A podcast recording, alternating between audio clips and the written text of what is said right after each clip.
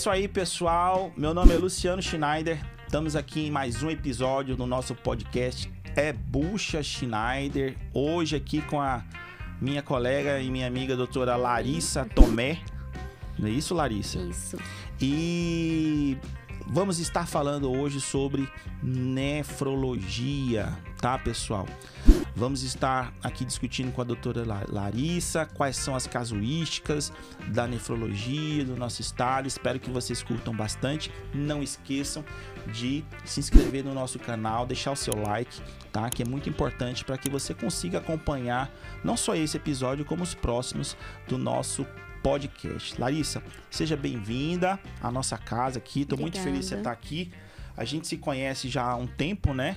Ah, Assim, meio bem. de longe, meio assim, colegas. Cheguei a dar aula pra você não, né? Na graduação, Larissa? Não, E nem na especialização também na residência nós não, não Não. topamos não, né? Não. Aluno e professor. não. Ah, que bom, então nós somos só colegas, graças a Deus. Não, porque o povo vem aqui, gente, eu vou falar a verdade. Não, eu fui seu aluno em 1800. Eu falei, Gente, não fala, né? Agora que eu fiz 40 anos, né? Então tá. Tá Mas- jovem. É jovem ainda. Mas a doutora Larissa, nós é, nos conhecemos, nos aproximamos na, numa pós-graduação que fizemos, né? De nefrologia e, u- e urologia, lá, em- lá em São Paulo. Mas eu sei que você tem aí uma trajetória muito grande, que o pessoal aí vai estar curioso quem é essa tal de Larissa, né? Quem Larissa eu? Tomé. Ah, mas a doutora Larissa já tem aí a sua posição consolidada aqui no estado, na nossa região, não só Goiânia, como no estado. Larissa, é, então explica pra gente é, é, o que, que é a nefrologia, né? O, qual é a importância da nefrologia? O que, que a nefrologia trata na medicina veterinária? Então, a nefrologia ela vai tratar a parte urinária do nosso paciente, né? É só rim? Não. Ah, tudo que acomete o trato urinário. Então, é rim, ureter, bexiga, Até uretra né? na frente, né? Uretra, né? Tá tudo associado. Mas não, nefrologia não é igual a urologia, não é a mesma coisa? O pessoal Não. pergunta isso pra mim. Não. A nefro é a parte clínica, a urologia é a parte cirúrgica, que é onde você entra. E assim, a minha percepção, eu posso estar até enganado, Hum. é que a grande maioria dos colegas veterinários, né, não Não sabem isso, né? Isso é verdade. E, e eu tive até discutindo com o pessoal da clínica eh, humana na, na medicina e os nefrologistas humanos falam isso pra mim que muitas vezes chegam pra eles pra operar e os nefrologistas falam não, eu vou fazer o acompanhamento eh, do seu problema urológico, né, clínico, se for cirúrgico eu vou para encaminhar para o urologista. Acho legal a gente estar comentando isso aqui para deixar claro até para os estudantes, né, para o pessoal aí que acompanha a gente nas redes também e para os clínicos veterinários, nossos colegas clínicos, que quando o problema ele é cirúrgico, é a urologia que a gente trata. E quando o problema ele é clínico, terapêutico e diagnóstico, deixar isso bem claro, né? É, é o nefrologista que eu preciso, Isso. até porque, né, na minha concepção, isso é opinião minha, eu acho que todo mundo tem o direito a divergir, mas na minha opinião, não tem como eu entrar para uma cirurgia urológica se eu não tiver um nefrologista junto para fazer todo o diagnóstico, o acompanhamento e a preparação desse paciente no pré-operatório e acompanhá-lo no pós-operatório, já que a urologia trata ali daquele momento cirúrgico. Não que o urologista vai se abster, né? E nossos pacientes, eu- a gente trata muito assim, né?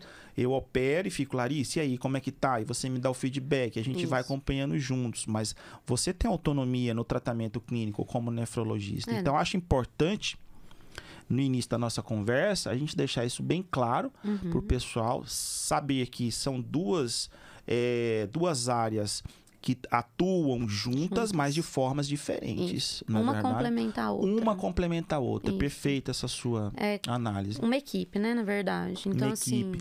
Isso básico, né, Larissa? assim, isso. Porque assim, pipinou, a gente começa. Imagem, É.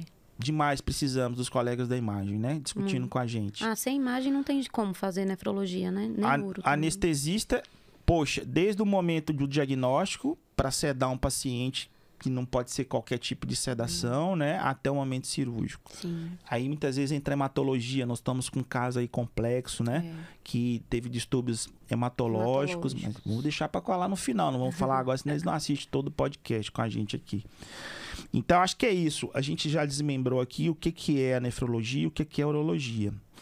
É, na sua percepção, como que tá a, a área de nefrologia aqui no estado de Goiás? Ela é recente, ela é antiga? Então, é, é uma especialidade nova, né? Começou, se não me engano, em torno de uns sete anos, mais ou menos, no máximo aí. E cada dia mais está crescendo, né? Sim. Acho que hoje a gente já deve ter uns oito especialistas. Especialistas não. É, espe- especializados, né? Especializados, pós-graduação né? em nefrologia. Especialista, temos uma, É, né? que é a doutora que é a doutora Laila. É... Apesar de, eu acho que é importante a gente citar aham, que o doutor Hugo foi um, um dos primeiros, né? um dos primeiros. Com especialização em nefrologia, Isso. começar a atender aqui no estado de Goiás, né? Isso. Óbvio que nós tivemos outros professores que faziam atendimentos na área nefrológica, né? Uhum. Mas que não tem a, a pós-graduação e o estudo direcionado única e exclusivamente para Para nefrologia. isso. Então, acho importante a gente falar isso dos colegas, né? E que os outros não fiquem com ciúmes da gente, né? Mas a gente tem que lembrar isso. Acho Tem. que a veterinária ela fica, ela é muito sem memória, né, Larissa? A gente não Verdade. lembra quem foram os primeiros, quem puxou, É. né? Quem... Então acho importante a gente falar É, isso. começou com o Hugo, depois tivemos outros colegas, né, que Sim, vieram. Nós dois tivemos a sorte de fazer a mesma pós, né? Isso. E agora a doutora Laila foi a primeira que tirou o título, né? o título como Aqui, especialista no Colégio Isso. Brasileiro, né? De nefrologia e Goiânia, né? urologia. Não sei quantos foram. Isso. Aí tem a Tamires, tem também um- O Bruno, o Bruno, né? É. E, e algum outro, alguns outros aí que também A estão se Brenda, interessando e isso. começando, que a gente tem tido notícia. A doutora Brenda, a gente não pode Isso. esquecer de falar ela. Então, assim, é uma especialidade nova, né? É. E, e- e- e é uma especialidade que tem sido requisitada a cada momento e todo clínico encaminha para o nefrologista, né, Larissa? Queria, né? Queria que fosse assim, não. Infelizmente, a gente ainda precisa melhorar bastante, é, conscientizar muito, né, os clínicos de que o encaminhamento ele é necessário, né? É, ele tem bastante encaminhamento, graças a Deus. Cada dia mais está chegando Melhorando, né? isso, pacientes mais precoces, né? Então, a gente consegue evoluir bem esse paciente, mas infelizmente tem aqueles que chegam tarde, né? Então, a gente tem que trabalhar bastante com a conscientização dos próprios clínicos dentro das Ah, legal, clínicas, isso né? você tá falando. Porque é, a gente vê isso, né? Muitas vezes o Bastante. colega nem sabe direito qual é a função do nefrologista e Isso. deixa para encaminhar quando o, o- o caminhão já tá na ladeira, quase ba- Creatinina 10. caindo no penhasco, né? É. E no penhasco, eu costumo falar que só Jesus Cristo, para quem acredita, ou Maomé, ou Buda, ou a força da natureza, porque aí nenhum clínico consegue salvar Sim. esse paciente. Como qualquer outra doença, quanto mais precoce for avaliado, melhor. Melhor. A gente vai estar falando um pouquinho disso, né? Mas aí pro pessoal tá ouvindo a gente. Mas antes da gente entrar na nefrologia bruta, pura, né, no dia a dia, eu queria falar um pouquinho e querer saber também um pouco da sua história, né? Onde que começou isso, negócio de nefrologia na sua cabeça? Você já formou queria nefro? Ou você bateu a cabeça e acordou querendo fazer nefro? Como que surgiu isso? Conta um pouquinho de você. Então, quando eu tava na graduação, eu fui fazer intercâmbio. Eu fui para Portugal. E lá eu conheci um professor, ele chama Pablo. E. Ah, você conheceu o Pablo? Eu já, eu já li alguns trabalhos dele. É. Será que é o mesmo? Pois é, pode até ser, né? Pode ser. E ele dava aula de clínica geral, né? Uhum. E assim, ele dava aula e tudo o que ele falava eu achava incrível. E foi onde eu comecei a entender a fisiologia renal. Eu falei assim, cara, eu aprendi as coisas tão complicadas, parece que ele fala de um jeito que tudo faz né? sentido, né? E foi onde eu comecei a ter um interesse. É, eu saí de Portugal, fui fazer também depois um estágio lá na Universidade de Washington, né, no, no hospital deles. E uma estrutura maravilhosa, que foi quando, assim, Despertou mesmo. foi, que eu fui despertando, falei assim, nossa, tem muitas opções é, de tratamento. opções de diagnóstico, né, para os nossos pacientes. Porque aqui, querendo ou não, a gente tem uma limitação. Tem uma limitação. E lá eles não tinham tudo isso, né? E lá eles tudo para tudo era primeiro mundo, né? Então, você queria fazer uma tomografia, uma ressonância, tudo Você saiu daqui para lá era que ano assim, você lembra? 2011 que 2011. eu fui. 2011 a gente já tinha tomografia em Goiânia? Não lembro. Eu acho que. Serviço veterinário, eu acho que não. Eu não sei. Eu acho que talvez uma em Goiânia, né? Já tinha então, Eu acho né? que talvez sim. Porque eu vim da época das trevas, Porque- né? Era só raio-x, quando muito ultrassom e tomografia era só mandando para fora. Eu não lembro. Então a- foi uma água divisora para mim como cirurgião quando surgiu a tomografia, o serviço tomográfico em Goiânia. A gente mandava alguns pacientes, eu lembro que não tinha em Goiânia, né? a gente mandava para Brasília ou mandava para São Paulo. E quando surgiu prim- o primeiro serviço tomográfico em Goiânia, cara, foi uma água divisora, né? Para você ver, e eu e, e- imprescindível a gente ter imagem. E na época, 2011, eu vou falar para você, radiografia digital não tava tão de, de- de- não, Não. tava não tava era aqueles raios-x de, ch- de chapa, né? Era. Que só o radiologista enxergava alguma coisa, a gente não enxergava nada, né? Então melhorou tudo, né, Larissa? É. Melhorou. Graças a Ultrassom, Deus. é, ultrassom de extremamente qualidade, mais As colegas imagens fazendo. hoje estão muito boas, Boa, né? a gente enxerga, até- enxerga até a alma do rim, É, não é? é. E você já no primeiro mundo já começou a ver isso, a, a Isso. possibilidade de vários diagnósticos lá. Isso. Aí eu voltei, terminei a minha graduação e resolvi fazer residência, né? Foram dois anos de residência. Aqui você fez residência em. Fiz na UFG em Clínica e Cirurgia. Porque também não tinha residência em nefrologia, né? Tava... Não, não tinha. Não. Não tinha. E depois de alguns anos, eu resolvi, né? Pensei bastante, não dava para ficar só na clínica geral, né?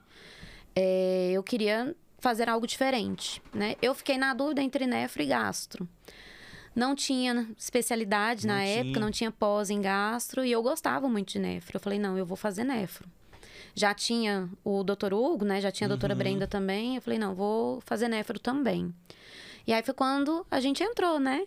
Conheci você na parte também da. Você falou, gente, o que, que o Schneider tá fazendo aqui? Foi. Eu achei que ele ia dar aula, gente. E foi engraçado porque eu cheguei na turma, tava aquela. Assim, eu sou jovem também, mas tava aquele pessoal muito mais jovem que eu na turma de pós-graduação. E aí, o povo. Nem todos me conheciam, ó, mas você me conhecia, né? E os professores também me Sim. conheciam, porque eu já, já dava aula também de cirurgia na pós-graduação. E aí o povo ficou olhando assim, o que, que o Schneider veio fazer aqui, né? É. Será que ele vai, vai, vai virar só nefrologista, virar clínico, largar a cirurgia? Não, foi complementar. Desde o início eu coloquei isso, né? É, Conhecimento nunca é demais, Que né? para eu me tornar um bom urologista, eu precisava conhecer a fisiologia renal, Isso. conhecer a clínica, até para conseguir discutir com vocês, Sim. né? Não, não, não ficar naquela técnica pura, automática, sem entender a fisiologia e até complementar o raciocínio do nefrologista. Sim. Então, para mim foi fantástico, né? Até para saber o que não operar. Muitas coisas que eu operava, né? Hoje eu dou risada. Eu falo assim, não, isso não opera. Mas se operava sim, mas não opera mais isso. Vamos aguardar. É, Então, inclusive tem pacientes, né? que eu falo assim, tem que operar? Não, não Sim, opera não. É, Então- e o cirurgião É, falando para que não, não precisa. Exatamente. Mas que legal. a gente- Vários pacientes, né, Schneider? que Isso foi em encaminho. 2016, né, Larissa? Que nós entramos, foi em 2016, finalizamos em E 2018. 18. É, acho que foi por aí. Aí eu vim fazendo. Na verdade, eu demorei mais de ano para começar a atender volante, sabe? Uhum, Fica aquela sensação de recém-formado. uhum. Eu falo assim, eu não tenho toda essa bagagem para sair fazendo aten- atendimento especializado, né? Aí Eu demorei um ano, mais ou menos, até ter coragem e comecei a atender algumas clínicas, né, parceiras. E em 2020 eu resolvi que eu queria mais, né? Que eu queria oferecer me- o melhor para os meus pacientes, né? Então já tinha hemodiálise no Brasil, é, não tinha ainda o serviço em Goiás, né? E como eu já estava dentro de uma clínica que me deu todo o suporte, né? Eu resolvi encarar um curso, né, de hemodiálise para estar tá trazendo esse serviço para cá, para tentar oferecer o melhor tratamento para os meus pacientes, né? E foi isso a minha trajetória, mais ou menos. E hoje eu faço atendimento volante, faço atendimento. É, poucos atendimentos clínicos geral, né? Tô fazendo atendimento mais especializado na área de nefro e tô tentando fazer um nefrointensivismo, né? Claro. Tô finalizando aí a pós-graduação em terapia Sim, intensiva. Fechando, fechando o ciclo. Isso. E aonde entra a hemodiálise. A gente vai falar Isso. até dessa hemodiálise mais na frente, né? Mas aqui já surgiu aqui um. Quem está ouvindo nosso podcast, gente, hemodiálise em Goiás, hemodiálise em Goiânia, sim. A doutora Larissa, desde 2020, né, é, Larissa? Desde 2020. Já tá trabalhando tá com, com hemodiálise, como nefrologista, trabalhamos com, com hemodiálise e foi a primeira a implantar o serviço de hemodiálise no estado de Goiás, né? Isso. A gente já tinha em Brasília, em Brasília, uma clínica fazendo, com uma colega lá, e a, e a doutora Larissa em Goiânia e Goiás foi a primeira a implantar esse serviço. E vamos falar, vamos deixar a curiosidade do pessoal, né? Porque assim, muitas, muitas vezes o clínico geral pensa que hemodiálise é a salvação para tudo né? E pensa que a hemodiálise é só trocar o sangue do paciente, liga na maquininha e manda para casa. E a gente é. sabe que não é assim. Como assim, Schneider, não é assim? Vamos, vamos deixar pra gente falar. Pra depois? É, pra criar a curiosidade do pessoal, como que é esse negócio de hemodiálise, os estudantes, né? Como que trata, como que faz, né? Uhum. Mas beleza. É, vamos aproveitar que a gente já está falando aqui dos seus atendimentos, né? Que a gente está falando aí da sua casuística, que você tem se dedicado mais aí ao atendimento especializado em nefrologia. Na sua percepção, quais são as patologias nefrológicas mais comuns? Se a gente pode colocar aí num top 5, né? Cinco mais aí. Que mais pego. Tá. Primeiro, doença renal crônica, né? Eu acho que é o... O que é a doença renal crônica? Né? É uma doença progressiva, né? Um paciente ele pode ter, inclusive com o nível de creatinina dentro da normalidade, mas já com alteração morfológica. A gente faz o estadiamento desse paciente, né? Então, até mesmo por isso, o encaminhamento precoce desse paciente é ideal. Ao invés de encaminhar para o nefrologista com uma creatinina de 4. Já terminal, né? né? Isso. Se você está vendo que esse paciente ele já tem uma morfologia alterada na ultrassonografia, esse paciente ele já Aí é fala, um ah, é rinite é normal. Gente, não é normal um rim é. com pele calcificada, isso. com perda de relação cortical medular, né? E não. a gente. Você já ouviu isso? Já. Falar, ah, é rinite. Aqui. O rim é feio. Engraçado né? que a gente discutiu isso uhum. na pós e a gente não viu alguns colegas falando nisso, né? Mas aqui em Goiás a gente ouve fala, ouvia falar muito isso. Uhum. Ah, no ultrassom, ah, é normal essa alteração, clínico geral falando. É Sim. É rim de shitsu, né? No ultrassom é normal aparecer alteração. Gente, não, é normal. Tem é, alguma coisa errada. É comum, né? E é, é comum uma eles terem a doença. E a doença renal crônica é silenciosa, Sim. né?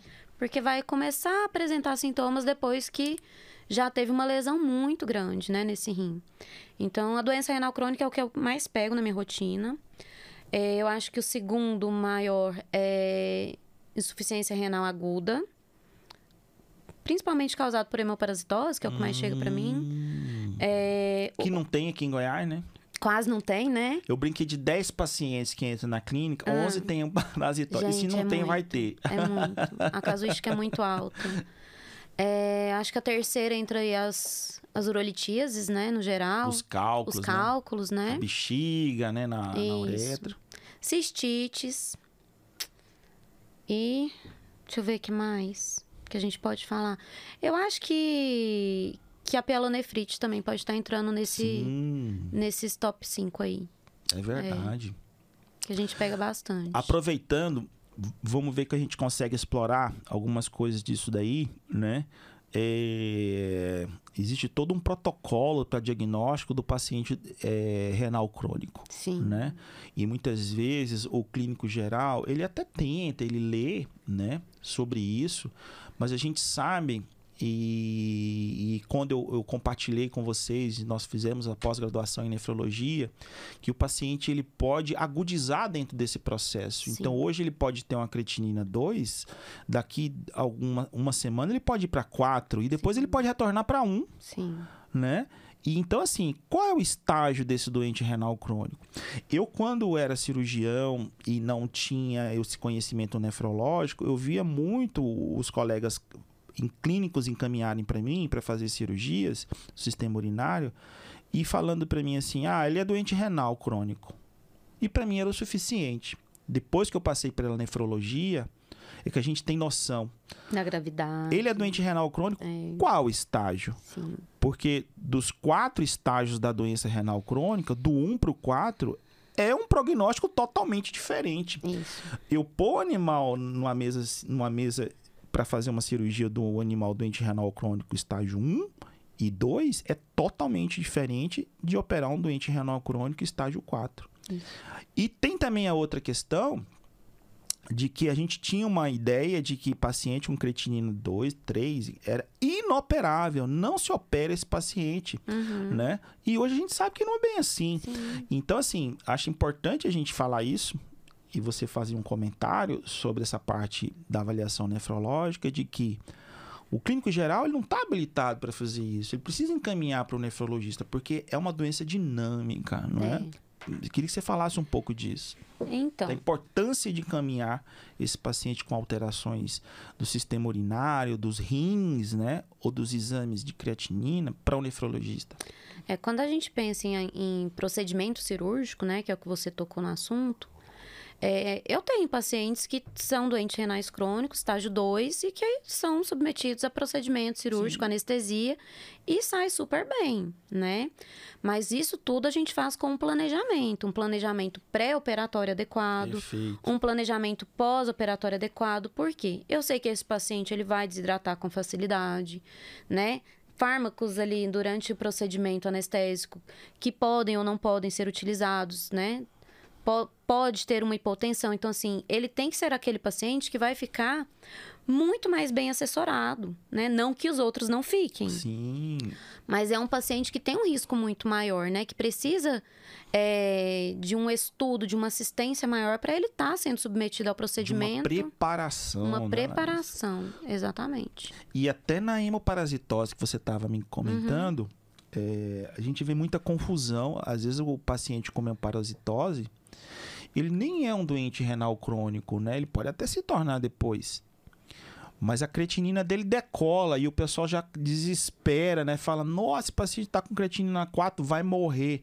Né? Que você pode falar um pouquinho disso, do, do, do paciente Dos- com, com doença de carrapato, né? Às vezes fala que tá falando em parasitose, porque o nosso quadro é para para o profissional, o veterinário, é para o estudante de veterinário, mas a gente tem um estudante aí do primeiro período, segundo Sim. período que tá ouvindo a gente e que não entende ainda a hemoparasitose, né? Então é a doença de A carrapato. doença do carrapato. A relíquia, né? A relíquia, anaplasma, as mais comuns, mais né? comuns. Então, Larissa, com relação à hemoparasitose, é, acho importante falar essa questão quando a, a creatinina dá elevada, que é algo que pode acontecer frequentemente, né? É, a, nossos pacientes que têm hemoparasitose, eles têm muita glomerulonefrite, né?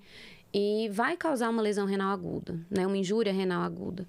E muitos desses pacientes, se não forem manejados corretamente, né? Não responderem bem ao tratamento clínico, eles vão acabar sendo, sim, é, é, um paciente que possa passar por um procedimento dialítico, né?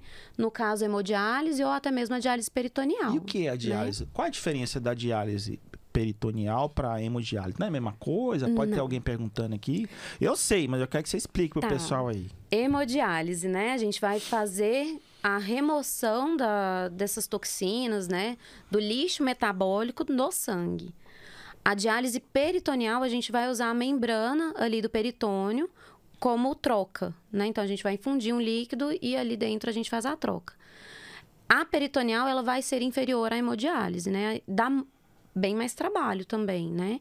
Então, hoje em dia, o, o que a gente usa aqui é a hemodiálise. Legal. Tem, tem como fazer a peritoneal, mas a gente dá preferência para hemodiálise. Ah, legal. Vamos falar um pouquinho da hemodiálise, mais Tá. da hemodiálise, né? Pro pessoal que tá, que tá aqui assistindo a gente, né? É, quando é indicada a hemodiálise, quando fazer hemodiálise, quando pensar nesse serviço de hemodiálise. E o clínico geral, ele dá para ele fazer a hemodiálise ou precisa de ou é ou algo assim mais, né? Porque eh, quando eu quando eu tava fazendo a pós em nefrologia, eu cheguei até a acompanhar alguns casos clínicos de nefrologia, fazer alguns atendimentos em nefro, mas logo deixei para meus colegas, vocês que é da área clínica, porque Uhum. meu foco sempre foi urologia. E aí alguns clínicos gerais, alguns alguns colegas donos de clínica falaram para mim assim, Schneider, vamos montar um serviço de, de hemodiálise aqui, Uhum. aproveitar que você está nessa área. Aí eu perguntei assim, e quem é o nefrologista de vocês? Primeiro, qual é a sua casuística de paciente doente renal que precisa de hemodiálise, né? Uhum. Então a gente via uma falta de informação total. Então Sim. vamos aproveitar esse momento, né? Já deixando claro que quando precisa de hemodiálise é bucha, É bucha. é bucha. casos, né, específicos, mas eu acho que essa dúvida vai servir até para divulgar o seu serviço. Sim. Quando o paciente precisaria de hemodiálise e como ele aciona isso, né? Como o clínico aciona Uhum. isso, tá? Olha, vamos assim deixar mais resumido, né? É, Quando a gente fala que ele tem indicação de hemodiálise, então é aquele paciente que você fez o tratamento, né, da forma adequada da causa de base desse paciente, então ficou internado 24, 48 horas, não respondeu ao tratamento adequado. e Ele o é que, um que é não responder o tratamento adequado? Deixar claro para Tá. eles. O não responder, ele pode ser é, ou ter uma piora, então da azotemia, que seria níveis de ureia, creatinina, e até mesmo da... Não melhora, não abaixa isso. né? Pode não melhorar ou até ter piora, Piora, né? é. Isso. Então, esse paciente, ele é um paciente candidato, sim, a procedimento dialítico, né?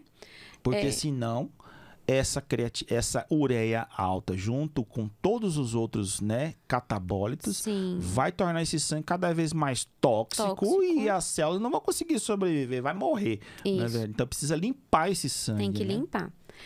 E a hemodiálise, ela entra como um filtro, né? Vamos falar assim. Sim. Porque ela não faz todas as outras funções do rim. Ela vai só retirar esses, esse lixo metabólico, né? Então, vai diminuir a ureia, vai diminuir a creatinina, diminuir outros... Ela faz a função do rim. Parcial. Hum, Vamos lá, explique isso aí pro pessoal aí. então. Então, ele, ela faz a função da filtração, né? O rim, ele tem outras inúmeras funções. Então, ele faz somente a filtração. Função hormonal, não, não tem como fazer, né? Fala isso, Larissa, Controle eletrolítico, não tem como fazer. A gente fala que o rim, é, vamos puxar pro nosso lado, né? Aham. E aí eu me, me coloco junto com os nefros. A gente fala que o rim é mais importante que o coração, né? Eu acho. Porque tem pressão envolvida, tem a parte hematopoética envolvida, aquela anemia que só vai de- caindo porque não tem eritropoetina, funções hormonais envolvidas, eletrolíticas. Se a gente entrar em eletrólito, Nossa. é uma loucura, né? Falar aí de cálcio, fósforo, falar, É. falar de, de potássio, Sim, não é verdade? bicarbonato, Bicarbonato.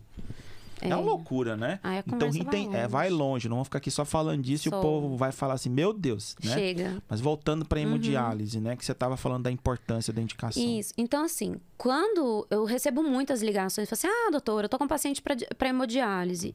E aí eu pergunto: já foi atendido por um nefro? Não. Mas precisa. Assim, tá, mas vamos fazer um atendimento, né? Às vezes não tem necessidade. Inclusive, vem pessoas de cidades próximas, nem de dentro de Goiânia, que vêm para cá para fazer hemodiálise E não quando passou chega. por ainda. Não, sem passar. E quando chega, eu faço atendimento, às vezes nem precisa, sabe? Às vezes, com o tratamento, com o manejo adequado desse paciente, às vezes a gente tem uma resposta terapêutica, né? Uma resposta clínica desse paciente. Então, nem todo paciente, ele precisa ser submetido. Precisa passar Isso. por uma avaliação nefrológica Isso. com um nefrologista para saber se realmente Tem necessidade ou não. tem necessidade de usar de terapia dialítica para esse paciente ou não. Senão a gente ia dialisar todos os pacientes Sim, estágio 4, é né? porque tem aquela ideia É. que eu te falei, por isso que eu te extinguei, eu Aham. fiz, fiz, fiz essa, essa provocação, né? Ah, hemodiálise substitui o rim, não substitui o rim. E outra, hemodiálise, não é só você pegar o paciente, ligar ele na máquina, rodar lá, filtrei o sangue, agora manda ele para casa. Não. Porque a máquina, ela não, ela, só, ela não só filtra os catabólitos, ela diminui eletrólitos, não precisa ter todo um feeling de estar avaliando isso, né? Sim, até, por exemplo, cê- bom que você tocou nesse assunto. Quando a gente faz a hemodiálise, a gente tem que ficar fazendo esse acompanhamento eletrolítico, né? Porque meu paciente, ele pode desenvolver um potássio baixo, às vezes pode ter uma, hipo, é, no caso, uma hipoglicemia, né? Então, pode acontecer de ter distúrbios durante o procedimento, sim. Então, a hemodiálise não é um procedimento sem risco, tem seu risco, né? Então, eu, eu, eu falo muito para meus pacientes.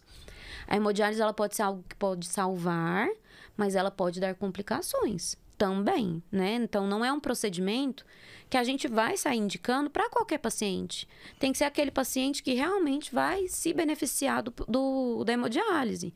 Porque senão, ao invés de causar uma, uma melhora para ele, eu posso causar complicações.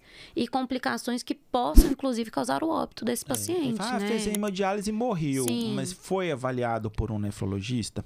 E a chance né? de um fazer e morrer existe, que tem aí né? essa avaliação Aham. também criteriosa. Os intensivistas também são Sim, importantes sim. nisso, né? Então, assim, tudo tem critério, né? Ah, então, esses pacientes que vão passar por hemodiálise, muitas vezes chegam pra gente muito grave, né? Então, com um prognóstico já muito ruim. Então, mesmo com o procedimento, ele pode evoluir bem em dois dias, né? Aí começa a fazer todo aquele acúmulo novamente, porque a hemodiálise ela faz isso, né? Ela retira, mas o rim não volta a funcionar com Sim. ela. O que que faz o rim voltar à sua função é o tratamento adequado, né? E- No caso, uma doença do carrapato, né? Que você falou, hemoparasitose. Eu tô tratando esse paciente da forma adequada, eu tô tratando a glomerulonefrite adequada desse paciente, né? E muitas vezes é, pode acontecer, eu digo talvez algumas vezes, não muitas vezes, né? Porque eu também não tenho essa casuística para falar, você seria autoridade para falar Uhum. nisso. É um paciente que ele vai entrar para hemodiálise e, e vai precisar dela por resto da vida ou um rim novo, uma plasia renal. Sim. O rim não filtra mais. E como você estava falando, a terapia dialítica, ela não faz a função do rim. Tem os hormônios, tem a, tem a, a parte né, de controle de pressão, tudo. E, e aí? Só um rim novo, não é verdade? É. E aí a gente ainda tá caminhando, né? Como nessa- que é o transplante renal? A gente estava discutindo isso anteriormente, Isso. né? Que a gente vê muito na medicina se falar ah, transplante renal, transplante renal. Primeiro que transplante renal não é uma coisa assim tão simples, Não. né? Os pacientes que estão aí na hemodiálise esperando um rim, eles vão ser transplantados e esse rim não vale pro resto da vida. Tem um prazo de validade para ser transplantado de novo. Sim. No caso do cão e do gato, a gente tem alguns entraves aí para transplante renal, né? Você pode falar um pouquinho disso? Acho que o primeiro entrave aí a gente começa desde a... o doador, né? Quem que vai ser o doador desse paciente, né? É. E o doador decide transplantar o rim dele? Isso, então Ou é o- assim, o, dono do animal? Porque Ele não é vai- assim, gente. Você vai pegar lá, pegar, vou pegar aqui um rim de um gato da rua e vou botar num. Não é Não dá. assim. Não é, não é assim. tem que ser um, um paciente, um animal rígido, né? Tem Hum. que ser um. E aí a gente também entra na outra, na outra questão, né? Você retirando o rim desse paciente, ele vai automaticamente se tornar um doente renal Isso crônico. é que é legal a né? gente colocar aqui. Todo paciente saudável que doa um rim, né? Ele ficou com um rim. Sim. Beleza, o rim vai funcionar. Mas ele já é um doente, Ele é um renal, doente renal crônico. crônico. Ele ficou Ficou. um doente renal crônico. E a pessoa, ou dono desse paciente, né? Que resolveu doar o rim desse, desse paciente, ele vai tratar adequadamente esse paciente? Então, é, tem muita coisa por trás Muitos disso. critérios envolvidos. Aí né? depois disso, como que vai responder ao transplante, transplante. Vai né? rejeitar esse órgão, não Isso, vai? É. que o índice é altíssimo, né, de rejeição. Então ainda tá caminhando. A gente sabe que o cão tá uma incidência muito maior, Maior. de rejeitar esse rim. E os estudos tentam trabalhar nisso, porque os medicamentos que ajudam na, na- na- a manter esse rim funcional, né? E, e o organismo não rejeitar, os imunossupressores terminam matando o cão. E o gato ele termina respondendo um pouco melhor, Melhor. a isso, Sim. né? Mas a gente não tem animais sobrevivendo aí mais do que um ano e meio, dois anos, seria o sucesso, né? Sim. Então, é, eu como cirurgião te falo que é, eu ainda, ainda vou fazer transplante renal aqui em Goiás, se, se, se for possível, a nossa Amém. equipe, né? Ó, Mas é, a o fator hoje da cirurgia não é um limitante mais. Nós temos aí, em locais que nós trabalhamos, com Sim. microscópio cirúrgico, com hemodiálise, com UTI, que daria tranquilamente fazer para o fazer o transplante renal. uhum. A grande questão é a questão é ética envolvida E o pós? e o pós-operatório. Imagina, pessoal, eu tenho que dar uma perspectiva mínima de sobrevida para esse paciente. Não adianta eu só transplantar e ele sobreviver uma semana. Não. Que você concorda comigo. Com certeza. E isso a gente tem um entrave na medicina veterinária. Até em- Ohio, que talvez seja o primeiro grande centro de estudo né, de Uhum. transplante no mundo, eles têm essa dificuldade de estabelecer um guideline, um critério de tempo de sobrevida de acordo Sim. com cada paciente. Cada paciente vai responder, Responder de um jeito. jeito. O que na medicina já se conhece os pormenores das reações, né? Sim. Então, transplante renal ainda é um tabu no Brasil. A gente tem alguns colegas aí fazendo de forma eh, experimental, entendo, criteriosas, Sim. mas ainda num, envolvendo trabalhos acadêmicos, né? Mas na rotina mesmo, com critério científico, com publicações, a gente não tem isso na É, rotina, né? Isso é Ainda. verdade.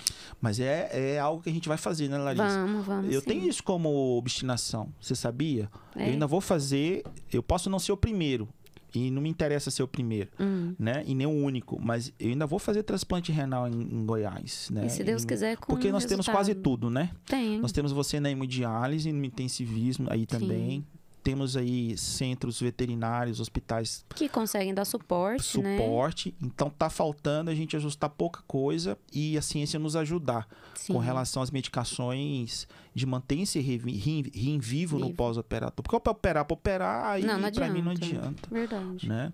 Aí a deixar isso- cirurgia foi ótima, né? É, Quem matou foi ah, eu. A cirurgia foi ótima, morreu na hemodiálise. Pô, brincadeira um trem É. desse, né? Então, assim, acho importante a gente posicionar isso, Sim. porque eu acho que nós temos essa essa autoridade e nós temos essa obrigação. Posicionar isso aqui, para quem está ouvindo nosso podcast, é possível fazer, mas ainda precisa de estudos na manutenção pós-operatória desse paciente, Com né? certeza. E deixar e tentar, a gente precisa de critérios até para resolver essa questão ética. Como que a gente faria, né? Nos Estados, nos Estados Unidos e Europa já tem algumas normativas com relação, mas no Brasil não tem nada com relação a cão e gato. Então, algo que, algo que a gente vai também ser provocado com o tempo, viu, Larissa? Para participar, acredita e que os conselhos, tudo vai consultar a gente, né? É. Ou os cole- o colégio brasileiro, nós temos um colégio brasileiro, né?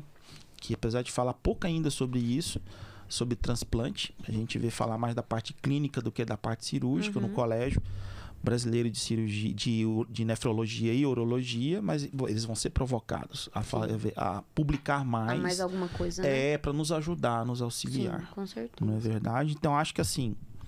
Acho que de, hemoli- de hemodiálise a gente já falou bastante, né? Você queria É. colocar mais alguma coisa? De hemodiálise? Ah, eu acho que conscientizar, né, os Conscientizar. clínicos a tar- estarem encaminhando mais os pacientes de forma precoce, para quem sabe, né, não precisar fazer nenhum tipo de procedimento Trabalhar em agressivo. conjunto com o isso. nefrologista para até fechar esse diagnóstico e saber o melhor Isso. momento, né? É, porque assim, a gente pega bastante paciente encaminhado, às vezes não, não falo que a conduta está totalmente errada, né? Mas que às vezes falta alguma coisinha ali que pode ser a cereja do bolo para não precisar ir para um procedimento mais agressivo, né? Ajuste fino. Isso, um é? ajuste mais fino do tratamento, né? Aquele paciente que, ah, não fez gasometria e às vezes precisa, tá com alteração eletrolítica, precisa fazer um, uma um ajuste na internação e até uma Isso. manutenção ali Sim, simples, mas que sim. o nefro sabe qual é aquele, aquela cereja do bolo para ajustar a vida ali do, do paciente. É, né? e é isso que eu falo. Muitas pessoas me encaminham e falam assim: ah, o que, que eu fiz de errado? Eu falo assim: nada, Só faltou, faltou- faltou um só detalhe. isso. É. sabe? Então, assim, isso daí eu acho que tá sendo bem bacana. O pessoal tá É. encaminhando. Isso, vamos encaminhar. Tem que gente. encaminhar, vamos, gente, Vamos trabalhar em mais. conjunto, vamos É. trabalhar em parceria com os nefros, né? É, isso é muito importante, né? Do jeito que você me encaminha também, né? Sim, a gente tem parceria É. a longa data, Isso. né? E eu, eu já te falei a minha posição como cirurgião urológico e, e indico isso para os colegas que são cirurgiões gerais a fazerem também e que operam desde um cálculo simples de bexiga, que nós vamos falar já já, Sim. né? A, até cirurgias mais complexas, renais, né, ureterais. Gente, passa pelo nefro primeiro para você operar esse paciente com segurança É, e não operar por operar, né? é. Então a gente vai falar disso aí já já. Uma coisa que a gente é- acha importante, já que a gente está falando de nefrologia aqui no nosso podcast, deixar claro que a creatinina não mata o animal. O clínico tem um negócio de que ah, a creatinina tá alta, o animal vai morrer, eu tenho que baixar a creatinina. Lavar o rim. Gente, presta atenção, creatinina, me corrija se eu estiver errado, é um marcador. Sim. Ela só mostra para você a saúde do rim. Sim. E é só a creatinina que avalia, Larissa? Deixa aqui um spoiler aqui pro pessoal, aqui, uma dica para os clínicos gerais e para os estudantes. Não, assim, a gente pode ter vários. A gente tem, tem né? vários outros marcadores, né? Tem o SDMA agora que está vindo com, com força, né? Que o pessoal agora tá pedindo é um bastante. complemento, né? Não é também a, a É um a, complemento, tem é que saber interpretar. A fórmula não. de resolver tudo. Tem que saber interpretar, né? É, vamos falar tem ureia que a gente também avalia nesse paciente, né? Mas creatinina acaba sendo realmente primeiro despertar, né? Sim. A pressão. Pressão. Né? A proteína na urina, que é a famosa proteinúria, né? Acho que uma coisa que não está nos, nos guidelines como o principal, mas como Sim. subestadiamento, mas que eu pelo menos tenho essa percepção, não sei você. Hum ultrassom. Ultrassom mostra muito pra gente que é a alma do rim, como que tá lá, né, o rim. Sim. Relação cortical medular, se tem calcificação, se não tem. Você não vê isso também na, na, na, na, nefro? Eu acho o ultrassom fantástico, ainda mais com as qualidades de imagem que a gente tem A ultrassom hoje, né? pra gente é essencial. Não dá para fazer nefrologia sem, sem a ultrassom, né? Então, a gente faz diagnósticos precoces. E né? acompanhamento. E né? acompanhamento né? do tratamento, ver se está evoluindo bem ou não. Então, o paciente às vezes tem seis meses ah, vai fazer alguma. Comeu uma besteira, né? Foi fazer a ultrassom, viu que o rim não tá legal, tá com diminuição da definição córtico-medular. Paciente doente renal crônico, vai pro, vai pra. Vai pro nefro. Creatinina tá normal, mas vai pro nefro, né? Precisa de um acompanhamento. Isso faz toda a diferença, né? Atender esse paciente de forma precoce.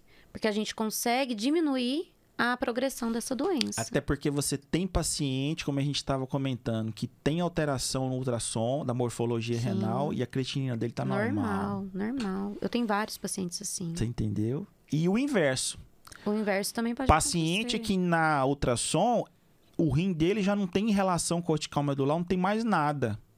E a creatinina dele está normal. Então, por exemplo, eu peguei um paciente uma vez, me lembro bem disso, paciente que ia para cirurgia, eu não ia operar rim, ia operar, operar um tumor no fígado. E aí me perguntaram, eh, eu já estava fazendo a pós em nefro, né? Por isso que me perguntaram. Uhum. Schneider, é, esse paciente, os exames dele estão todos normais, mas o ultrassom deu uma alteração no rim estranha. É, mas tá tudo bem, né? Dá para ir para cirurgia? Eu falei, depende. Uhum. Deixa eu dar uma olhada no ultrassom. Quando eu olhei, Larissa, parecia um rim de um idoso. Nossa. Ele já estava com a morfologia, a, a, cápsula, o formato dele lá. Todo irregular. Todo irregular. Não tinha relação cortical medular. Calcificação hum. da região da região das, é, dos recessos pélvicos, né? E eu falei, cara, é um rim que tá com a cara de um paciente com displasia, animal jovem. Uhum. E é um uhum. animal jovem que a gente pega, animal de um ano. Uhum. E aí encaminhei pro nefro, não lembro para quem encaminhei na época e era é, um diagnóstico sugestivo de displasia renal. Quer dizer, olha o cuidado. E Sim. chegamos a operar esse paciente. Ele tinha que ser operado. Mas, Mas você gente... sabia de como proceder, né? Então, aquele fato da creatinina estar normal não queria dizer que estava tudo normal. Pelo Sim. contrário, ele voltou, refez vários exames, né? Gasometria, tudo. Era um paciente que já estava em processo de uma injúria renal grave e que a é. cirurgia poderia agravá-lo. Então, a partir dessa minha observação do ultrassom, levou a encaminhar para o nefrologista e ele falar: olha, infelizmente, seu animal tem um processo degenerativo aqui de perda de massa renal. Uhum. Vai acontecer, não é agora. Ele ainda consegue né? Fazer Pelos exames fazer a filtração, uhum. alguma função, mas ele vai piorar. E não vai ser por causa da cirurgia, vai ser Sim. porque vai ser um processo degenerativo. Sim. Então, assim, olha a importância do nefro na muito, jogada. Muito. Se só olhar assim, não, a creatinina tá normal, manda o pau, né, na cirurgia. É. Não é assim. Né? Tanto que check-up é importante, né? Muito importante. É. Aproveitando que a gente está falando aqui já de buchas, né? Hum. Vamos falar um pouquinho, pessoal que está ouvindo a gente, né? É, de uma cirurgia comum. Eu falo nos meus cursos que talvez seja a cirurgia mais realizada na medicina veterinária, que é o cálculo vesical, né? O cálculo na vesícula urinária, cálculo na bexiga. Hum. Cálculo na bexiga é tranquilo, né, Larissa? É só abrir, tirar o cálculo, fechar e, e, e fazer ração e dar bastante água, não é isso? Ah, com certeza. e pega o cálculo e joga fora, jo né? Ou se não, ou se não deixa lá em cima da... Fala um pouquinho né? da importância do nefro no cálculo de bexiga? O cálculo, ele não é só um cálculo, né? A gente tem que pensar que ele é como se fosse um sintoma do quê?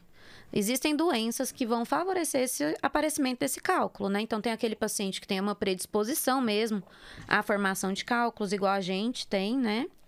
Que você tem. Ei, né? eu sou paciente É. também, tem bastante cálculo. Descobri que eu tenho um aqui também. Mas não vou contando, depois eu vou começar a chorar É. aqui. Mas tô bem, tá, gente? Tô bem, calma.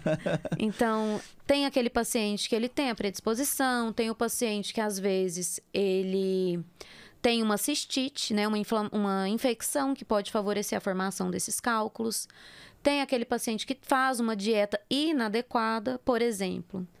Paciente que tem uma cistite, tratou por muito tempo com uma dieta inadequada e favoreceu o aparecimento de outro tipo de cálculo, né?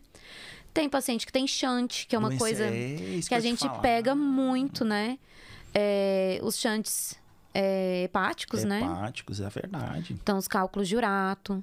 Então, são os que a gente não é mais comum pega. aparecer cálculo de urato. Não. Né? Então tem que já leva a Sim. ideia do chante. Isso.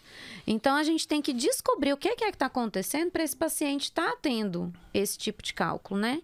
Então, hiperadreno adora dar cálculo também, né? Adora formar cálculos por conta da hipercalciúria. E É. esse cálculo a gente costuma falar na nefro que é o diamante, né, para o diagnóstico e tratamento. Sim. E aí, o que, que a gente faz com esse cálculo? Você pega esse cálculo e manda para análise, né? Análise quantitativa, tá? Que é a melhor opção de análise que a gente tem hoje, né, na medicina veterinária. E aí, de acordo com essa análise, a gente vai fazer uma programação do tratamento adequado. Então, um manejo adequado desse paciente, os retornos todos de acordo com, com o tipo do cálculo, né? Então, vamos supor, é uma fêmea, teve uma infecção de urina, né? E teve um cálculo de estruvita. Você, às vezes você nem precisa operar, né? Na verdade, a, indica- Exato, isso a indicação chocou na pós-graduação. não é nem precisar operar. Perfeito. E é importante você falar isso porque eu, como cirurgião geral, para mim, cálculo na bexiga, hematúria, beleza, abre, tira o cálculo e, e fecha, né? E a gente sabe que a estruvita, se a gente conseguir fazer esse Sim. diagnóstico, né? Seja por históricos anteriores Sim. ou por animal expulsar algum urólito, né? E a estruvita, cara, não precisa abrir essa bexiga. Não, é um a gente procedimento consegue cirúrgico dissolver esse cálculo. desnecessário. Ao né? mesmo tempo que nem todo cálculo é estruvita. Isso. Aí a gente tem que entender, fazer uma boa anamnese, né? Do paciente, avaliar todos os exames para tentar entender, porque tem aqueles cálculos também compostos, O né? oxalato também, que é outra Então. trave que você não vai conseguir dissolver ele, Não, né? oxalato não dissolve. E aí é o problema, né? Entra com uma dieta para tratar um e depois desenvolve um tipo Foi de cálculo bom você falar que isso. nem tem como dissolver, aí tem que operar. Eu- é aquele que a gente fala aqui em Goiás, uma coisa é uma coisa, outra coisa é outra coisa. Isso. O Isso é. tratamento para cálculo estruvita é totalmente diferente para oxalato. E se não tiver diagnóstico, E que é totalmente diferente também do diurato. né? sim, então assim, não é diferente. uma receita de bolo. A Não. gente vê ainda, infelizmente, às vezes o colega até chegar num pet, numa casa agropecuária, ah, me dá uma ração aqui, eu vou tratar, Vai- vou tratar o meu cachorro que ele tem Sim. problema renal e vou dar água e ração, para Ração. Qual ração você vai dar? E não é toda ração que Não, se for urinária, só tem uma, né? Sim, acabou. É. Então, assim, é, é- é- olha a importância do nefro É. aí, do clínico atentar para isso. E né? eu já peguei muito paciente que, por descuido, talvez, né, do veterinário, ou até mesmo por descuido do próprio tutor, que chega pra mim e fala assim: ah, que ração que ele come? Ah, desde que operou, tá comendo essa ração, Rações X. X para dissolver É. cálculo, né? Que fala. É, e aí você vai ver, agora ele tem cálculo de oxalato, por conta da ração Da X, ração. entendeu? Então, assim, sempre pega esse cálculo, né? Tem esse cuidado, manda pro laboratório. Qu- 15, 20 dias, você vai ter o resultado. Faz e aí você faz análise. o tratamento adequado, né? Isso. Que tratamento por Essencial. meses, né, Larissa? Também tem que ter É retorno essencial. com nefro, tem que ter sim, acompanhamento. Sim. Né? Tem, a gente faz todo um planejamento para cada tipo de cálculo, um tratamento, né? Cálculo de estruvita, por que que tá tendo infecção? Tem alguma coisa descontrolada, né? É uma uma vulva ali que tá juvenil, alguma coisa que eu preciso de um Sim. procedimento cirúrgico, talvez não é nem na bexiga, às vezes é na vulva, né? Então, para cada tipo de cálculo, um tratamento diferente, né? E já o cálculo de urato, o tratamento específico não é nem para tratar o cálculo, Não. é a cirurgia para corrigir a, o desvio vascular na, na porção hepática ou Sim. do hilo hepático, né? Dos Isso. vasos da porta com cava ou derivados ali. Sim. Ficar removendo o cálculo da bichinha não, vai resolver nada. nada. Não adianta nada. Você pode até fazer o shunt e remover o cálculo, se Sim. for um cálculo que obstrui lá Sim. grande, né? Mas não vai resolver nada. Então, olha a importância dos clínicos que estão ouvindo a gente, né? Do- dos colegas que estão aí recém-formados, né? É. Às vezes do estudante já começar a inserir isso na cabeça que não dá, gente. É, para você pegar como clínico geral e tocar o pau no tratamento Uhum. de tudo.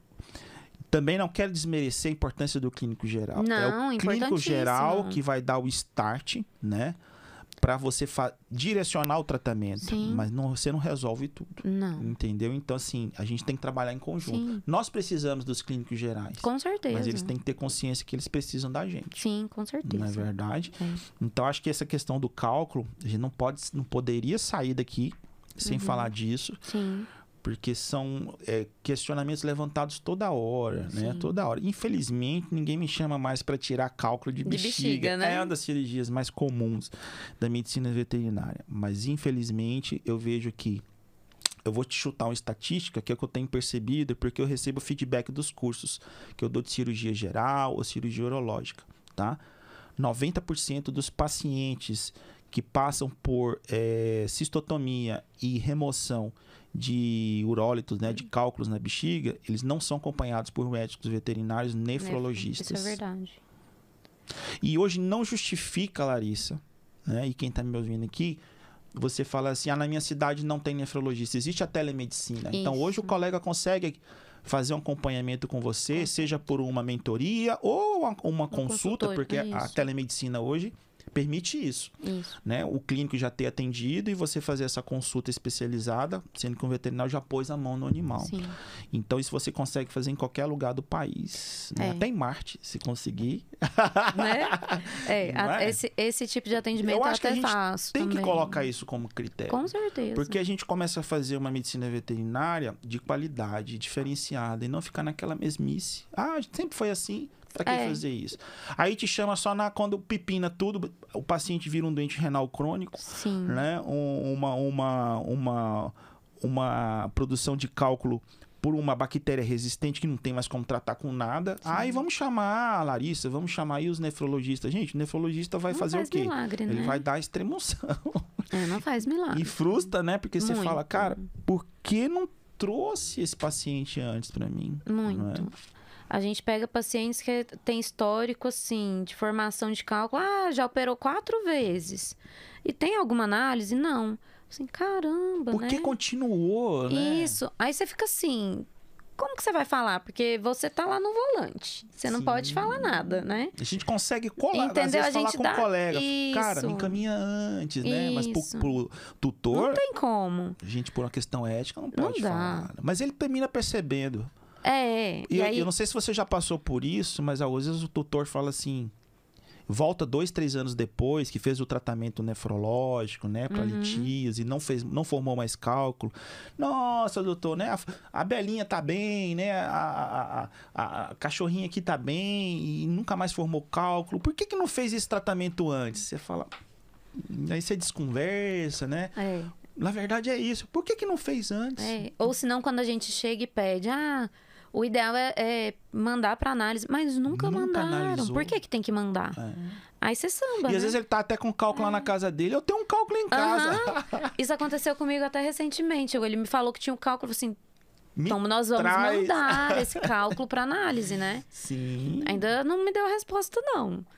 Mas é importantíssimo, gente. O cálculo ele não tem que ficar de objeto, de enfeite, nem para ficar mostrando para visita em casa. Sim. Tem que mandar para pra análise. análise. É. o diamante, né? Exatamente. tratamento. É o diamante. Todo o nosso tratamento é baseado nele, né? E aí vamos falar de mais uma bucha aqui, Eita. né? E aí vamos lá. Aí entra nefro e uro, nefro e Ixi. cirurgia. Ah, Os famosos cálculos, né, no rim e cálculos no ureter. Vamos pro rim. vamos pro rim. Larissa, como já- nefrologista, o que, que você acha? Cálculo no rim, tira o rim? Não. Acho que a gente quer morrer, né? né? A gente quer Aham. morrer. Quer morrer quando tira um rim, porque tem um cálculo no rim, gente. Então, assim, E às vezes o rim tá bom, né? sim, Aquele rim bonitinho. Sim. É, isso daí eu acho que é, é realmente Um tabu, né? Desinformadas, né? Con- Concordo. Totalmente desinformadas que às vezes por não saber fazer um procedimento, se for necessário, Necessário, né? né? Porque Nem todo Nem cálculo to- no rim necessita que, remo... Necessita que remova o cálculo. na verdade né? a minoria, né, Com precisa certeza. que faça a remoção, né? Então, por não por não saber fazer um procedimento, às vezes por achar, vai e faz uma atrocidade dessa, né? Mas totalmente Eu vou te falar uma coisa. equivocado. Eu dou curso de cirurgia há mais de. Ixi, vou entregar a minha idade aqui. né? Ixi. Olha, se eu colocar o primeiro curso de cirurgia abdominal que eu dei, 2000 e, e vamos colocar assim, 16, 17 anos, né? E como eu não tinha esse conhecimento, conhecimento nefrológico, quando eu falava de nefrectomia, todo mundo ficava empolgado, porque teoricamente, para o cirurgião mais que tem um pouco de habilidade, nem muita, é um procedimento simples, Simples. não é difícil, Sim. entendeu?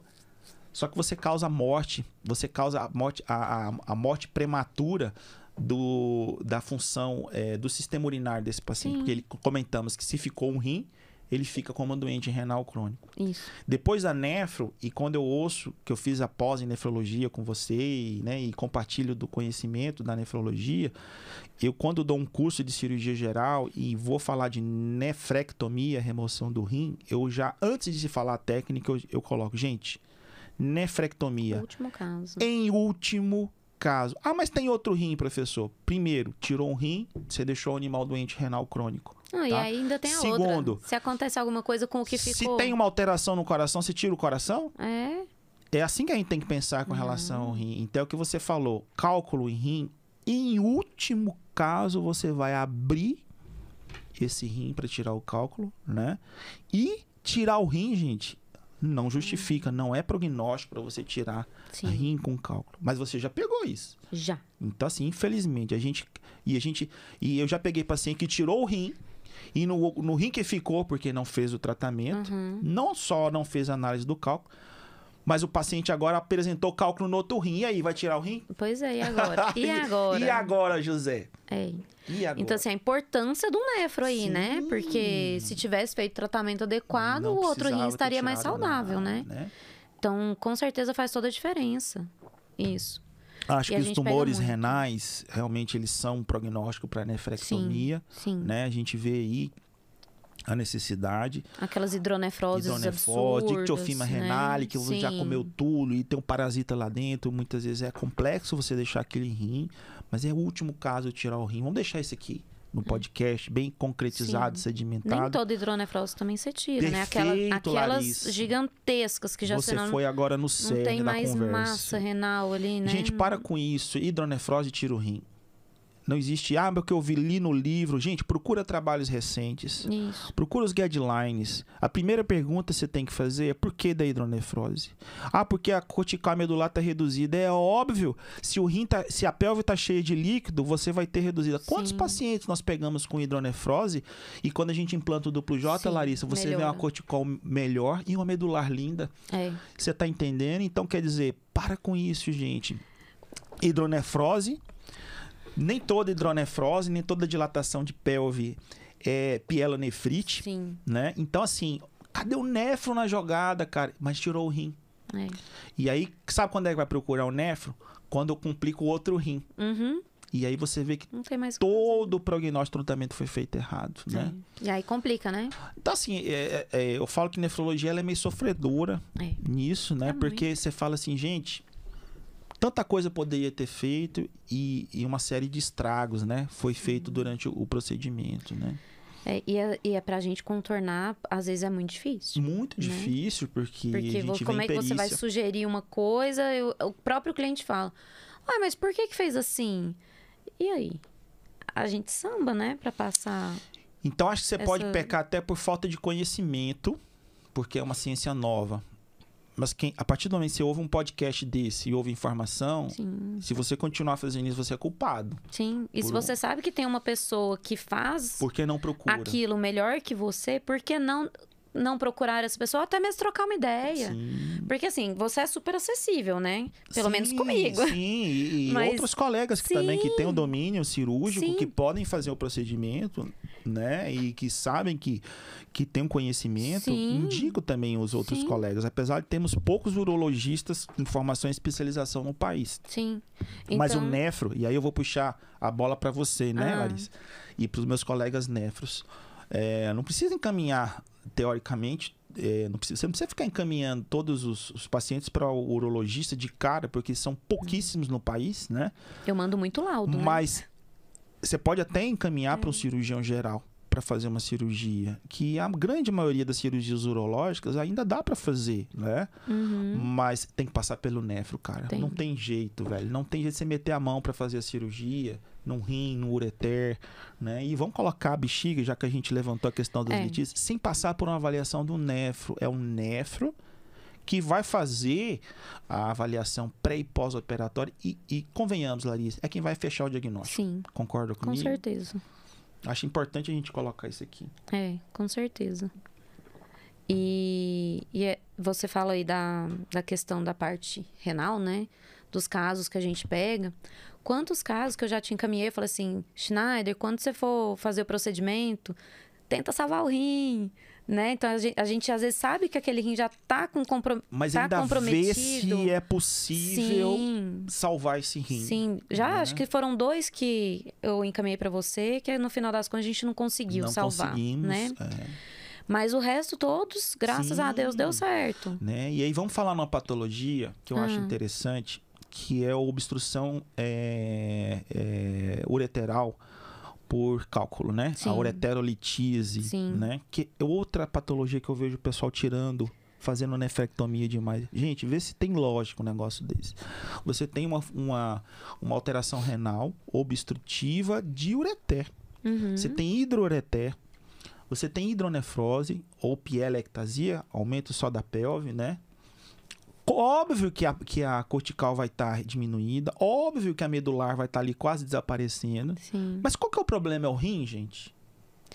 É, Não aí, é? aí a gente tem que avaliar esse paciente, né? Sim. Qual que é a causa dessa, desses cálculos? Por que que tá formando, né? Se tá totalmente obstruído Se- ou não. Isso. Se é possível fazer até um Reverter. tratamento para relaxar esse Uhum. ureter e fazer esse cálculo descer. De acordo com o, a gravidade, né, do paciente. E se certeza. não for possível o tratamento clínico, né, Larissa? Não tira o rim, gente. Tenta né? fazer, Fazer- um procedimento. Nós temos aí hoje na veterinária É. real, temos em Goiânia, temos em vários outros estados, né?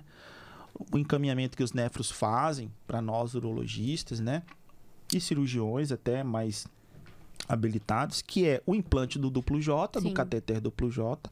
Começa-se geralmente com uma ureterotomia. Faz a ureterotomia, remove o cálculo e fecha. Uhum. São procedimentos que devem ser feitos com magnificação ótica. Lupa cirúrgica, é, microscópio, Microscópio. cirúrgico, não dá para fazer olho nu. Né? Considero isso, né? Sim. porque são microcirurgias. Sim. E aí se coloca um duplo J, ou em alguns casos, como nós estávamos discutindo, né? Se coloca aí um- uma derivação é, de um catéter, catéter. chamado aí o bypass, Uhum. né? O pessoal fala muito do sub, né? Apesar que a Norfolk não patrocina o nosso podcast, se eles Ah. conseguirem traduzir e ouvir, estamos abertos a patrocínio da Norfolk. Pensa que chique, né? Mas nós temos aí algumas empresas no Brasil também que trabalham com bypass e estamos propensos a patrocínio também. então nós temos o bypass, a derivação aí, né? Do, do. Primeiro vamos deixar claro aqui. Aí eu acho que. O que que é, né? O que, Explica que é o que duplo J, o cateter ou stent duplo J Uhum. e o que, que é o, o bypass, né? Então, o duplo J nada mais é do que, numa linguagem bem simples, é um catéter todo fenestrado, né? De politetrafluetileno ou silicone, tem vários materiais, esses são os dois mais comuns. Que ele vai ser introduzido da bexiga até o rim e vai comunicar o rim com a bexiga, restabelecendo o O fluxo, fluxo urinário. urinário. Isso vale, pessoal, para qualquer obstrução ureteral. Tá?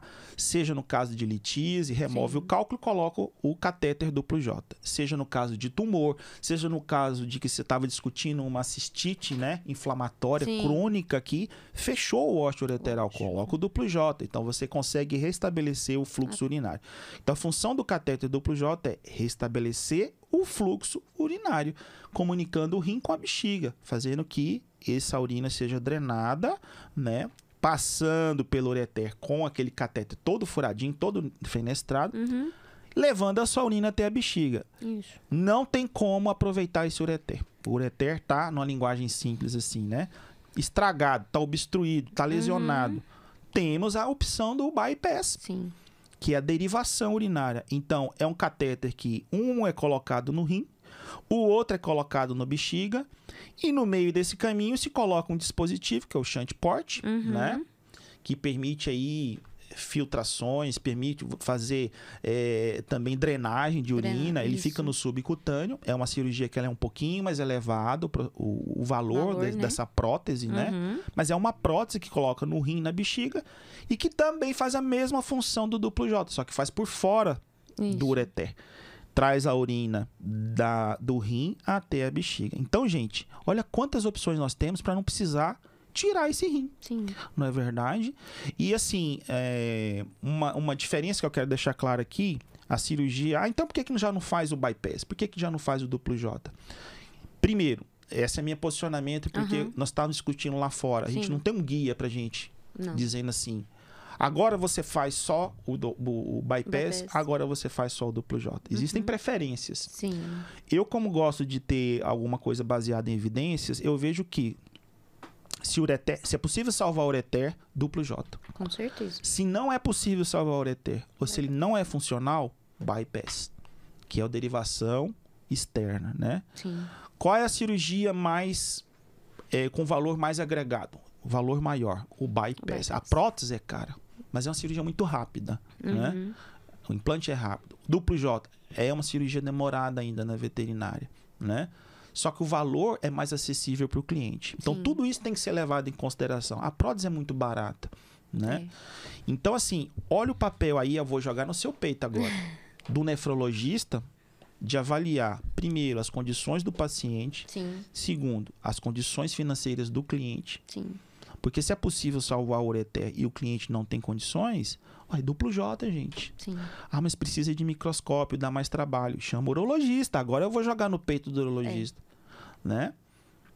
Não, o paciente é, não tem como salvar o ureter e ele tem condições financeiras, dá, consegue, ou consegue ir atrás de um recurso para colocar um bypass. Vamos pro bypass. Até mesmo porque o bypass tem que fazer manutenção, Sim, né? Então não é sim. um. um- Perfeito, Larissa, você Não é colocou isso. Não é coisa- colocou e deixa lá. Não.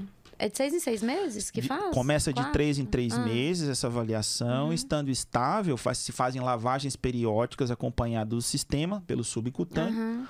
acompanhado com ultrassom e Anestesiado. anestesiado ou não. Tem paciente que é muito dócil Entendi. e é como se fosse uma injeção subcutânea. Né? Uhum. Como é uma substância diluída em soro, que a gente faz essa lavagem, é o edetato, Hum, ela não é prejudicial para o organismo. Então, se Entendi. extravasar ali do dispositivo, Tem no problema. subcutâneo, não vai causar nenhum mal. Né? Mas se o animal mexer muito, você não consegue lavar. entendi. Você não consegue fazer a fluidificação. Hoje a gente acompanha isso com ultrassom. Nós não somos ricos igual na Europa, nos Estados Hum. Não Unidos. tem fluoroscópio, né? Fluoroscópio, raio-x em tempo É. real, né? Em alguns colegas de São Paulo que tem o É. fluoroscópio e fica passando inveja na gente, né? Verdade. Mas temos ultrassom, consegue acompanhar isso com ultrassom, põe Uhum. ultrassom no rim, faz a lavagem, põe ultrassom na bexiga, faz a É lavagem. bacana. Então dá pra você acompanhar. Então a cada seis meses seria aí pro resto da vida. Começa Ah. de três em três meses, uma vez por semana, e depois vai de seis em seis meses. Então, Então realmente é mais oneroso, né? é mais oneroso, né? É mais oneroso. É um tratamento que eu digo que ele é mais caro. Mas Sim. mesmo assim, se o paciente tem condições, eu falo assim, cara, vamos ver se a gente salva esse ureter, Com certeza. porque vai que lá na frente ele precisa de. Eu acho que é pular uma etapa, Larissa. Sim. Você tá entendendo? Sim. Mesmo a cirurgia do duplo J sendo demorada. Acho importante a gente falar isso aqui, porque isso é uma pergunta que eu vejo constante. Uhum. Acho que você deve ouvir isso também. Te convido até aqui a gente fazer uma publicação Hum, que seja nem artigo científico, mas que seja um informe técnico, né? Acho que a gente, depois desse podcast, pode se juntar nós dois Uhum. e fazermos um direcionamento aí para os clínicos, né? Podemos. Ah, mesmo eles encaminhando para o nefrologista, quando que eles podem né, falar, olha, tem um tratamento que é duplo J, tem um tratamento Uhum. que é, é bypass, para que a gente possa levantar essa nossa experiência, nossa casuística e colocar isso daí, até que não se publique, até que se publique, né, do Hum. Colégio Brasileiro de Nefrologia ou dos guidelines da AIRES, né, que é uma, é uma instituição que rege a nefrologia no mundo, até que se publique algo, vamos colocar aí a nossa experiência para dar um guia para os colegas, porque isso Orientar, é muito, né? muito assim problemático, né? É. E não tira o rim, gente. Não, Para pelo amor de Deus. Ai, socorro. Gente, olha, é. se a gente ficar conversando aqui sobre nefro, porque deu ruim aqui, né, o podcast. Deu. Um nefro com nefro, um uro com nefro, a gente fica aqui a, a manhã inteira, a tarde inteira conversando. Mas assim, enfim, eu queria fechar esse nosso podcast já te agradecendo. Eu que agradeço. a oportunidade de ter vindo aqui falar do seu serviço, né? Não esqueça, gente, de curtir aí ah, o nosso canal, né? Curtir aí o nosso Instagram, deixar o seu like, tá? Ativa o sininho para você receber aí os próximos episódios, né? As próximas informações. Queria que você deixasse aí como que o pessoal te acha, né? Se é nas redes aí, se eu sei que você tem aí um, um atendimento especializado, Tem. né? Até porque você trabalha com a com a hemodiálise Sim. e até onde eu sei é a única aqui no estado que trabalha Uhum. com isso, tá? Como que o pessoal te acha? Como que o pessoal interage com você nas mídias, né? Bom, vocês podem me achar pelo Instagram. é, tá como Renales Vete. Pode me seguir lá. Qualquer dúvida, a gente pode estar me mandando mensagem no direct ou clica lá, fala direto comigo no meu WhatsApp. Se eu não conseguir falar no mesmo momento, com certeza até o final do dia eu consigo Ah, tem o conversar WhatsApp com lá também, né? Tem meu WhatsApp. Então repete de novo qual é o Instagram. Renales Vete. Ah, legal, hein? Tá? Muito bom, hein?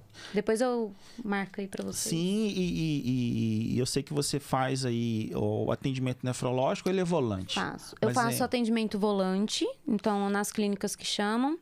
E... E- meu atendimento fixo mesmo, né? É no meu consultório, que é na Aldeia dos Bichos, e na Save, que é a clínica importante que falar. a gente opera bastante lá, né? Que tem já o sistema de que é onde UTI, tem a hemodiálise, a UTI, tudo fica na Save. Muito legal, Isso. né? Então vai o Rods pra save aí depois, né? É, Vai- pois é. certo, muito bom, hein? Larissa, que mensagem você deixa pra gente finalizar? Eu sempre gosto de perguntar isso, tá? Pros meus entrevistados, meus Uhum. colegas aqui. Pra o colega que tá começando, né? Que já formou, ah, eu não sei se eu faço nefrologia, eu queria seguir uma especialidade, eu gosto. Ou pro estudante que ouviu a gente brilhou os olhos. Uhum. Que mensagem que você deixa pra eles aí? Bom, primeiramente, eu acho que tem que ter muita força de vontade, né? Estudar bastante. Acho que isso é essencial. Ter também uma boa comunicação com os colegas veterinários, que sozinho a gente não vai em lugar nenhum, né? E ter persistência, que o começo é suado mesmo, mas depois vai melhorando. Certo. Vai dar certo. E, e algo que a gente precisa muito, né? Tá novo. Precisamos, a gente, nós ainda somos poucos, né? Aqui tem, se for comparado com outras especialidades, né? Ainda somos poucos é, nefrologistas atendendo aqui na cidade e a demanda era para ser muito maior, né? Era para ser uma demanda gigantesca. É, infelizmente ainda não tá assim, mas eu acho que a gente vai chegar lá. Vamos, vamos, chegar. Eu acho que dobrar o número de Muita pra nefrologista, quem sabe ainda. a gente É. consegue atender todo mundo, Com né? certeza. Que bom, Larissa, ter você aqui. Eu que agradeço. Agradecer a todos, tá? Por ter ouvido aí o nosso podcast, por ter nos assistido aí no YouTube. E é isso aí, pessoal. Até mais. Tchau, tchau.